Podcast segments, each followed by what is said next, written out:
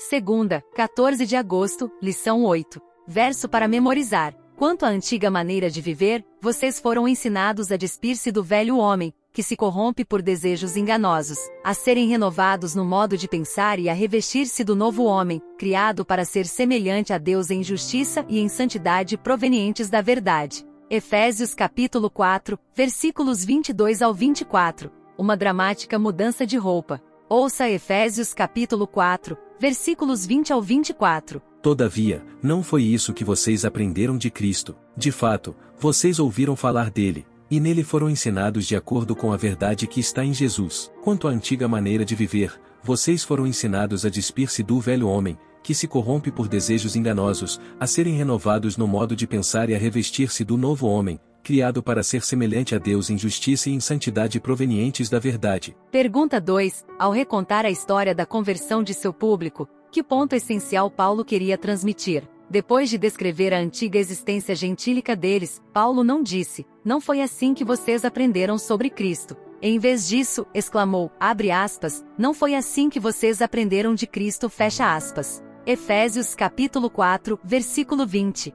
Comentando que os destinatários ouviram e foram nele instruídos, ou por ele Paulo defendeu ainda a adoção de uma vida moldada em Cristo com a expressão: segundo é a verdade em Jesus. Para Paulo, o despertar da fé tem a ver com uma conexão com Cristo, tão vívida e real que pode ser descrita como aprender de Cristo. Reconhecemos que o Jesus ressuscitado e exaltado está vivo e presente. Somos moldados por seus ensinamentos e exemplo e somos leais a Ele como nosso Senhor. Abrimos nossa vida para sua orientação e direção por meio do Espírito e da Palavra. Paulo disse que a adoção de uma vida moldada em Cristo requer três processos, demonstrados por meio de metáforas de roupas. 1. Um, deixar de lado, ou se afastar do antigo modo de vida. 2. Experimentar renovação interior. E 3. Se revestir do novo padrão de vida segundo Deus. A metáfora de Paulo reflete o uso de roupas no Antigo Testamento como símbolo tanto para o pecado, por exemplo, Salmos, capítulo 73, versículo 6, Zacarias capítulo 3, versículos 13 e 4 e Malaquias capítulo 2, versículo 16, como para salvação, por exemplo, Isaías, capítulo 61, versículo 10, Ezequiel, capítulo 16, versículo 8 e Zacarias, capítulo 3, versículos 4 e 5.